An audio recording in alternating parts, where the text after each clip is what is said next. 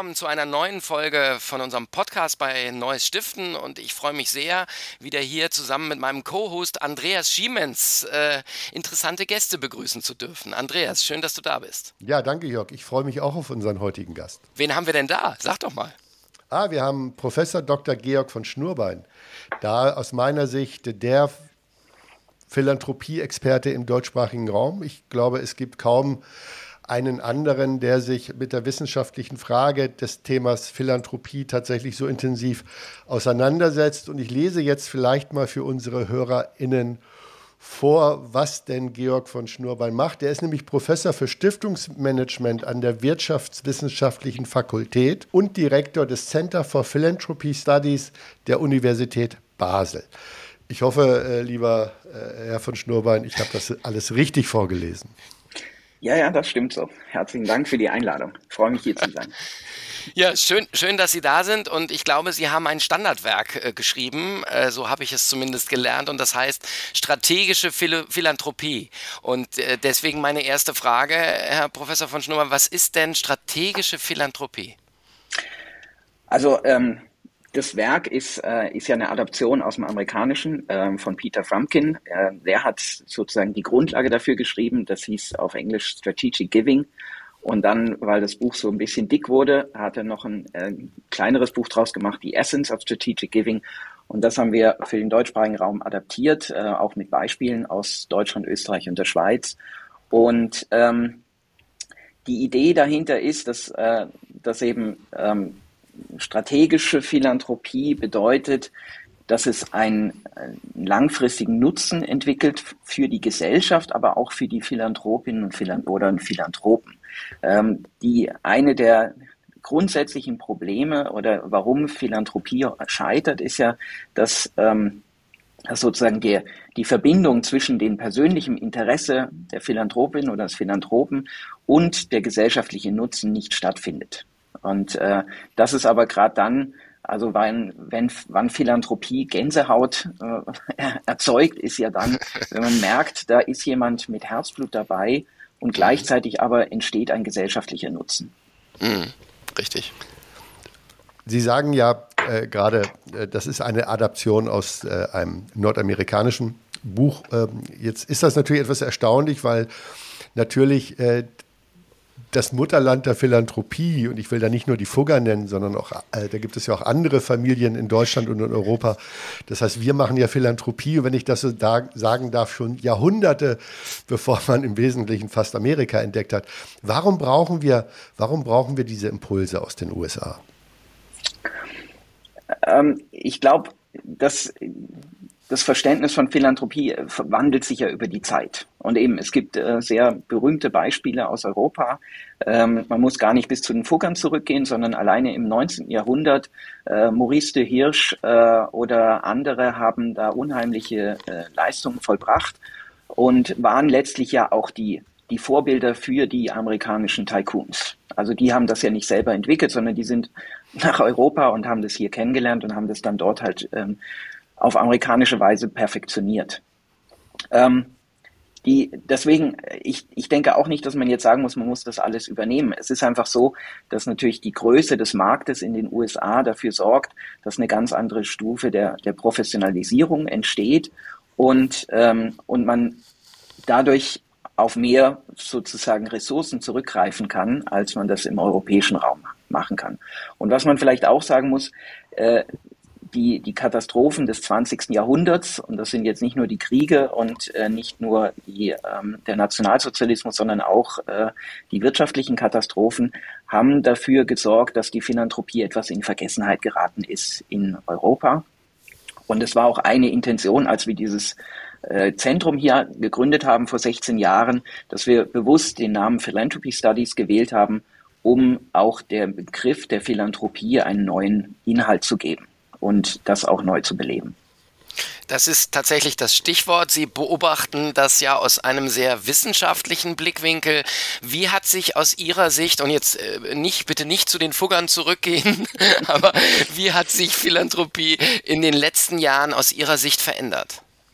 Also in Europa, ich denke, es, es haben da mehrere Dinge zusammengespielt. Also das eine ist natürlich, dass ähm, Philanthropie braucht immer frei verfügbares Vermögen. Und das hat sich seit 1990 enorm entwickelt. Und dadurch sind, äh, wenn ich jetzt mal über die Schweiz spreche, sind gerade in den äh, letzten 90er Jahren, aber auch in den Nullerjahren sind enorm viele Stiftungen entstanden. Äh, die, das kann man ja auch in Deutschland nachverfolgen.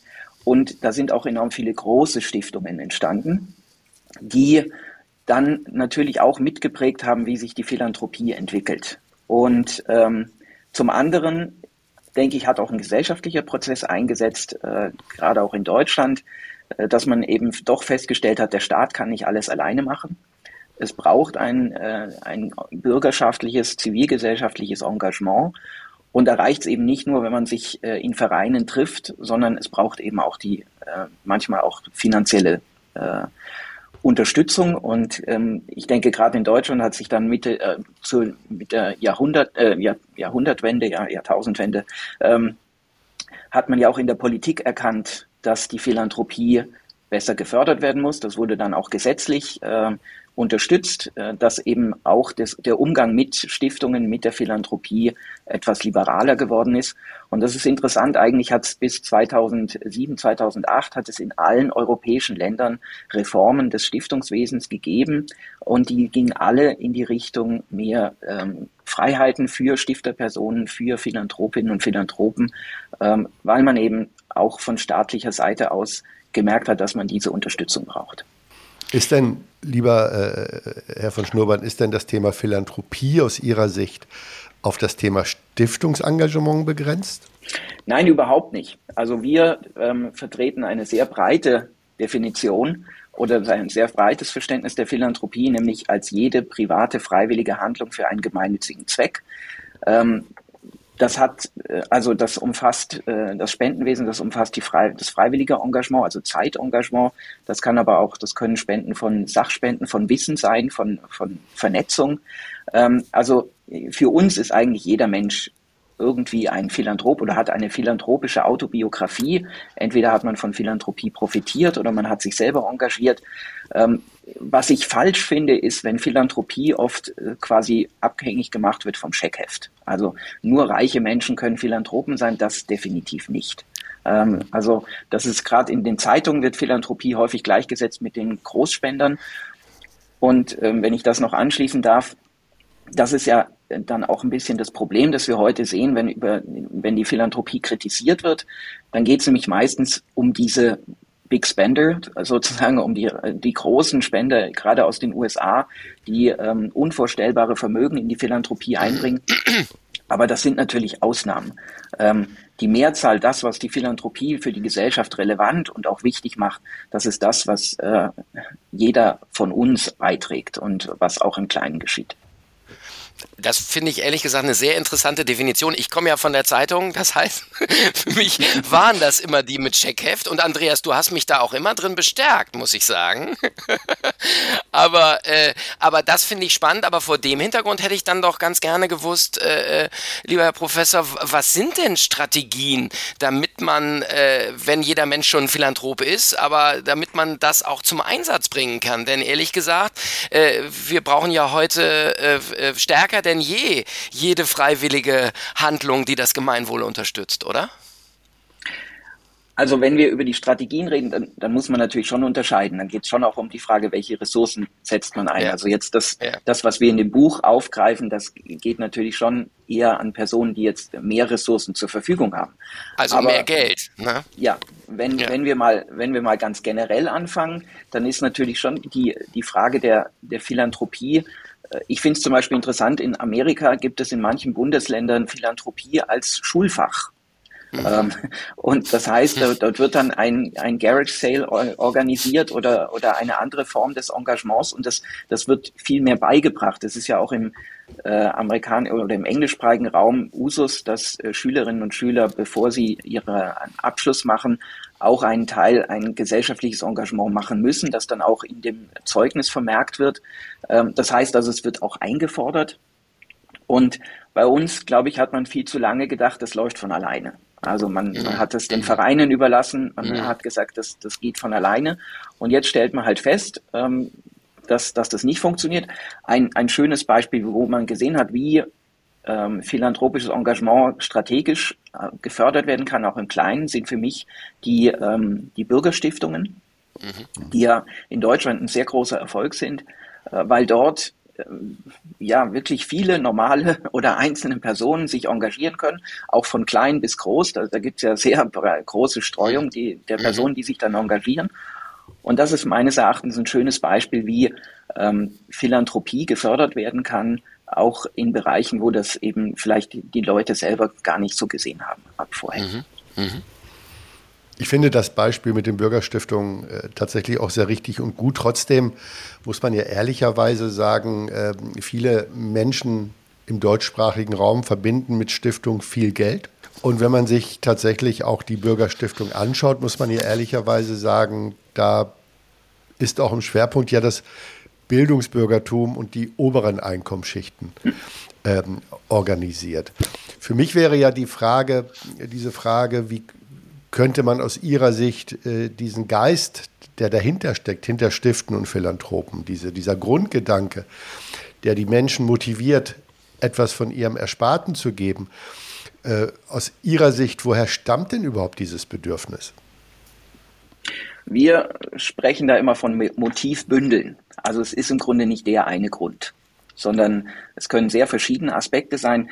Ähm, was ich auch als Ökonom natürlich immer sagen muss, ist, es gibt keinen Altruismus ohne Egoismus. Also die, äh, die, keine Spende ist purer Altruismus, höchstens vielleicht eine, eine Organspende. Ähm, weil man natürlich irgendwie auch für sich selber etwas davon haben will. Und äh, das ist meines Erachtens muss man das muss das auch gar nicht negativ betrachtet werden. Also so dieses ganz ähm, pietistische äh, Gedankengut, so ähm, die linke Hand soll nicht wissen, was die rechte tut. Äh, das das glaube ich kann man nicht für die ganze Gesellschaft erwarten. Das kann für einzelne Menschen stimmen. Ähm, hier in Basel äh, hat sich, gibt es auch sehr stark diese Tradition, da sagt man eben auf Baslerisch, man gibt, aber man seid nicht. Also man gibt, aber man sagt nichts darüber. Ähm, und das, das hat auch hier in der Stadt sehr stark die Philanthropie geprägt. Aber ich glaube, im Allgemeinen sind es, sind es natürlich viele andere Aspekte. Also dieser Warm Glow Effekt, dass man sich gut fühlt dabei, der ist sehr wichtig und der motiviert einen auch, das wiederzumachen. Ähm, manche Leute werden vielleicht sogar süchtig danach. Ähm, und, äh, und zum anderen sind es aber natürlich die, die gesellschaftlichen Belange, die Menschen ansprechen, persönliche Erfahrungen, persönliche Schicksalsschläge. Äh, wie viele Stiftungen wurden gegründet, weil im Umfeld, im privaten Umfeld ein persönliches Schicksalsschlag passiert ist. Ähm, und, äh, und deswegen kann man nicht sagen, es gibt den einen Grund, der zur Philanthropie führt. Das wäre auch schlimm, äh, weil sonst könnte sich die Philanthropie gar nicht so gut in der Gesellschaft halten. Weil auch das ist ja eigentlich interessant, dass selbst über alle ähm, ja, gesellschaftlichen Friktionen, Diktaturen und so weiter hinweg sich die Philanthropie eigentlich nicht totkriegen lässt. Also äh, sich engagieren und es nicht zu zeigen, äh, spontan hätte ich gesagt, das ist sehr hanseatisch, aber es ist tatsächlich sehr, sehr, äh, äh sehr schweizerisch. Sehr, naja, ich, ja, ich finde, ich finde tatsächlich aber auch, äh, auch mit den Familien, gerade in Unternehmerfamilien, mit denen ich zu tun habe, gilt es eigentlich ähnlich. Also äh, man engagiert sich, weil es ein eigener äh, Wert ist, den, den man gelernt hat. Also das finde ich nochmal ganz spannend in dem Kontext zu den USA. Aber man möchte das nicht, nicht so laut kundtun. Nur in den letzten Jahren ist noch neben, dem, neben der eigenen Bescheidenheit hinzugekommen, dass philanthropisches Engagement häufig auch in der Öffentlichkeit sehr stark kritisiert wird. Wie nehmen Sie das wahr? Das ist definitiv so und das ist natürlich eine Dis Diskussion, die vor allem auch über die Medien aus, aus, auch wieder aus den USA im Grunde zu uns getragen wurde.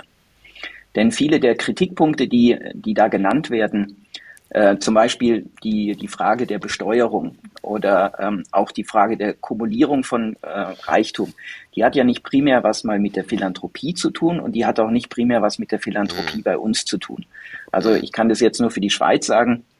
Zum Beispiel die Besteuerung äh, von äh, Philanthropie in der Schweiz ist jetzt nicht gerade ähm, irgendwie exzeptionell gut, äh, sondern die ist eher, ähm, ähm, eher gering. Es ist also steuerlich überhaupt nicht interessant, ein, in der Schweiz eine Stiftung zu gründen oder zu spenden, Äh, es gibt hier auch keine große irgendwelche Steuertricks, die man anwenden kann, weil es für alle, also ob ich jetzt eine Stiftung gründe, ob ich einer Organisation direkt spende oder was auch immer, gelten die gleichen Steuersätze und die sind relativ gering. Das heißt, ähm, es gibt diesen Steuerabzug, aber es gab zum Beispiel Philanthropie auch schon vor dem Steuerabzug.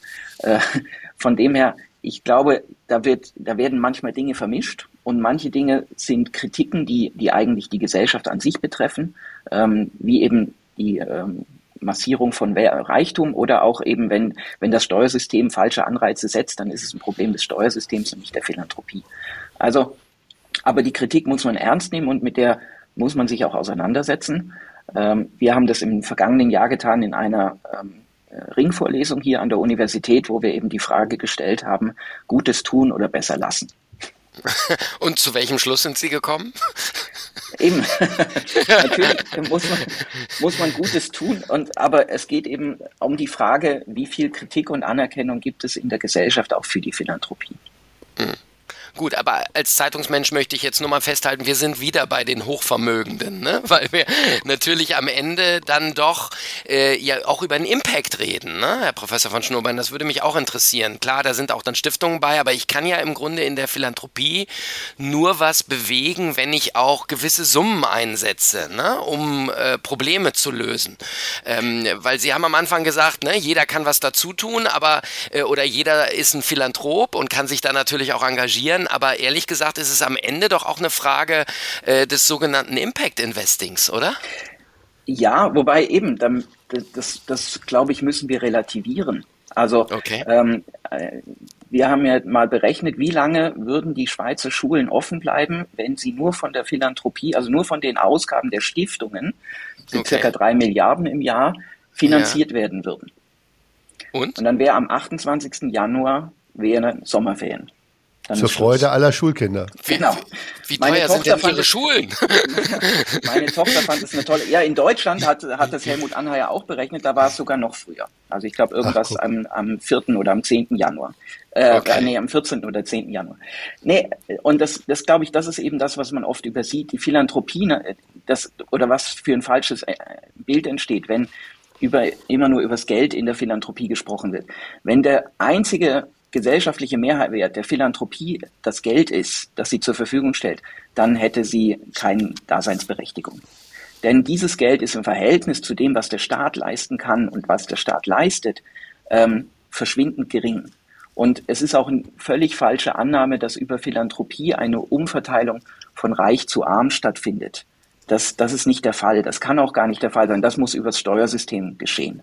Ähm, sondern wo, was Philanthropie wichtig macht, und da kommen wir vielleicht zurück zu diesem, unserer Idee von strategischer Philanthropie, mhm. ist eben, dass, dass es natürlich um Ressourcen geht, aber um die Frage, wie setze ich diese Ressourcen ein und wie können diese Ressourcen tatsächlich etwas Besonderes ähm, gestalten. Und das Besondere, ja, dass manchmal geht es um größere Summen und natürlich kann ich mit 10 Franken oder Euro nicht so viel bewegen, mhm. aber es muss eben nicht immer, es müssen nicht Milliarden sein. Mhm. Ähm, wenn das drumherum stimmt, wenn ich andere mitreißen kann, weil das, das, was die Philanthropie unterscheidet von staatlichen Subventionen, ist ja, dass da jemand dahinter mit Herzblut steht. Mhm. Und das kann oftmals zu mehr Bewegung führen, als einfach nur, wenn jemand, ähm, wenn, wenn eben einfach nur Geld zur Verfügung steht.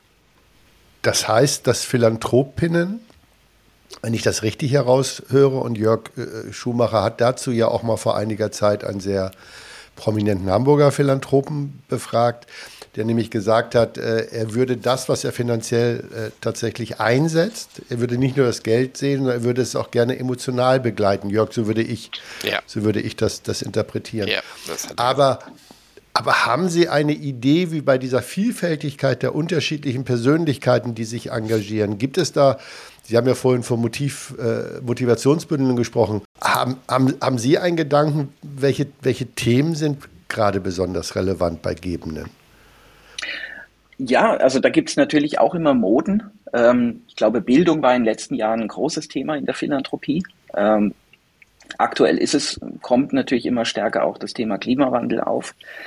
Ähm, hier in der Schweiz sehen wir jetzt, dass es zunehmend Stiftungen gibt, die sich im Bereich Wohnungsförderung und ähm, Wohnungsprobleme, sozialen Wohnungsbau und so weiter engagieren.